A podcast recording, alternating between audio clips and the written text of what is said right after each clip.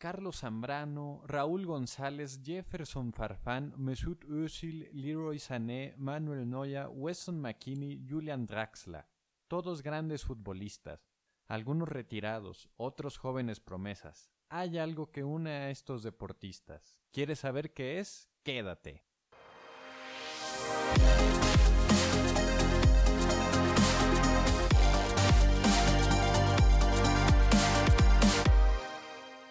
Bienvenido a un episodio más del Rincón de la Bundesliga. Como dije, había algo que tenían en común estos ocho jugadores y eso es que tuvieron un paso por el Schalke 04, uno de los clubes más emblemáticos en Alemania que cuenta con más de 160.000 afiliados, poniendo al club en la cuarta posición en esta tabla. Schalke es un pequeño distrito con poco más de 20.000 habitantes en la zona centro de la ciudad de Gelsenkirchen, que cuenta con más de 260.000 residentes.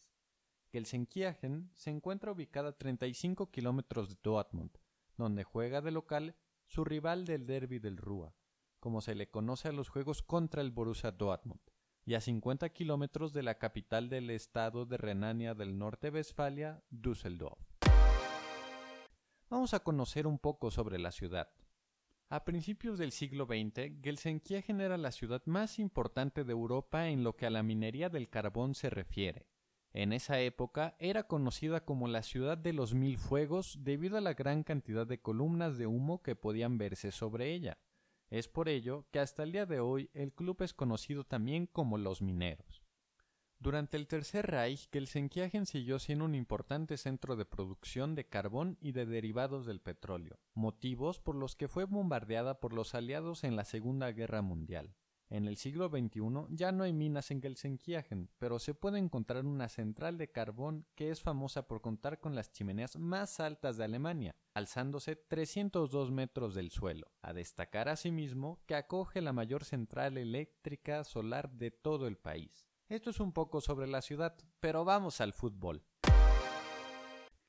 El club fue fundado el 4 de mayo de 1904. El conjunto de los mineros se encuentra en crisis, no solo en lo económico debido a la pandemia que azotó a todo el mundo, sino en lo deportivo también.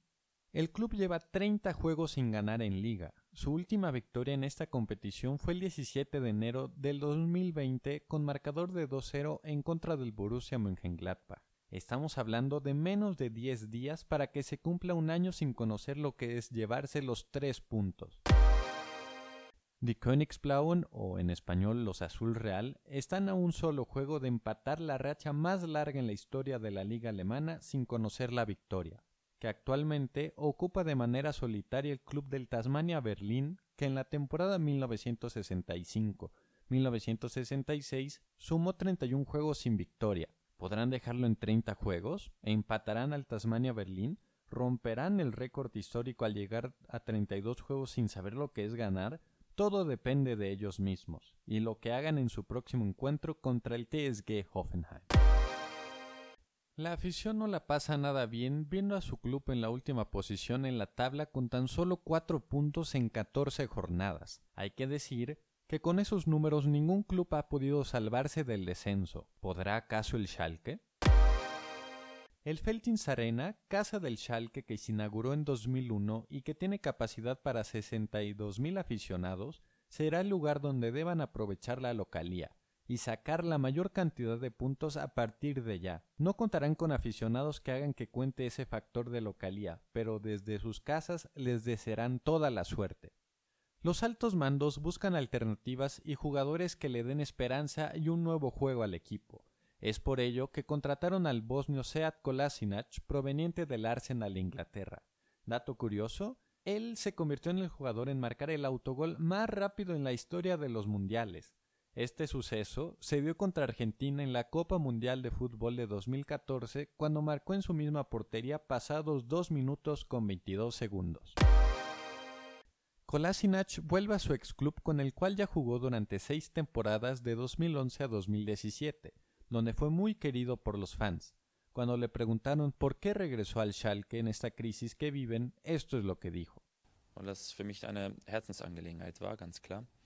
Ich habe ähm, Regresé por el amor que le tengo a este equipo. Nunca perdí el contacto con Schalke y tuve pláticas muy largas en las últimas semanas con los altos mandos del club.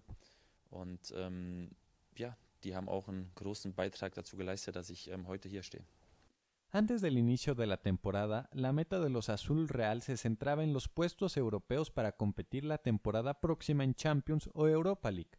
Ese deseo se ha esfumado. Hoy en día la meta se llama no descenso, salvación, algo que tiene completamente claro el lateral bosnio. Claramente la permanencia es la meta principal, solo lo lograremos juntos. Toda la carga no se puede echar sobre uno solo. Todo el equipo tiene que estar unido, aguantar y todo el apoyo de los fans igual será agradecido. ¿Y su paso por Inglaterra qué tal? war eine ähm, schöne, schöne Zeit, ähm, die ich da hatte. Ich habe sehr viel lernen können.